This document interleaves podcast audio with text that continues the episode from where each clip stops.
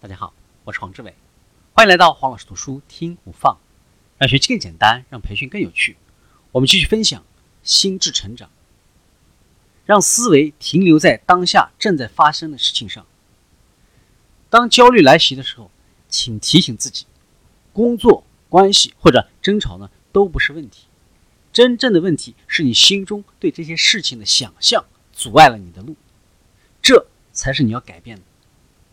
焦虑管理可以总结为两个词：减少和接近。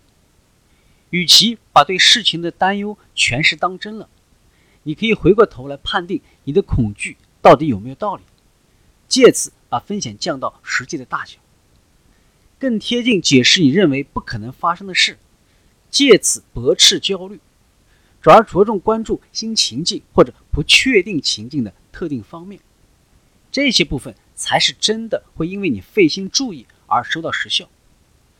要做到这一点，你要乐于打开大门，看看外面真实世界的模样。如何去管理焦虑？首先要修正你的认知。第一，从感觉当中挑出事实。第二，识别暗示的力量。暗示的力量会暂时的操纵你的恐惧，让你对于提及的可怕事物有所反应。当你学会了预期暂时的反应的时候，你就不会想太多了，也不会太看重。你会明白，这是你会出现的一种自然反应，就像你在看恐怖片的时候会感觉到害怕一样。如果你把这种想象标记成暗示的力量，恐惧就会更快速的放松它的控制力。第三，把你从经验当中积累出来的智慧推到前方来。当你对某个情境担忧不已的时候，你可以问问自己。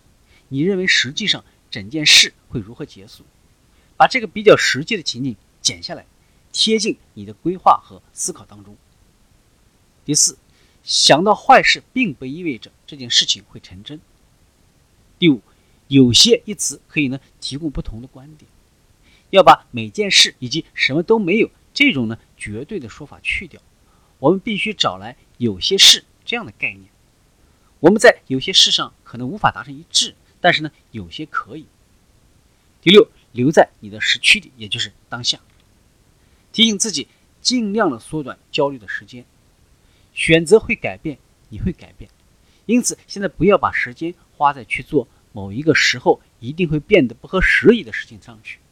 焦虑也是一样的。其次，管理你的生理反应，让身体做好准备。第一。把你的压力水平基线降低。如果你的压力水平基线很高，只要一点点的压力就会爆表，那么你会常常感到焦虑。要降低压力基线，需要呢经常的练习。在一天当中，只要你注意到自己绷紧、压力大的时候呢，提醒自己你有选择，善用这个机会，用稳健的脚步重新出发，冷静的处理你面对的情境。第二，冷静而特意的呼吸。第三，快速伸展与放松，可以做一做简单的扩胸运动。第四，利用想象力来化解压力。想象你身体里的压力是什么形状、什么颜色。当你在做呼吸练习的时候，想象一下，当你吸气的时候，你把疗愈之光送到身体的各处；当你呢呼气的时候，紧张也跟着破碎了，化成像沙粒一样的小颗粒，这样你就消灭了压力。粉碎了紧张。今天的分享就是这样，请关注黄老师读书，每周您都将收到我们推送的黄老师读书的文字版本，只需五分钟，学习很简单。我们下期见。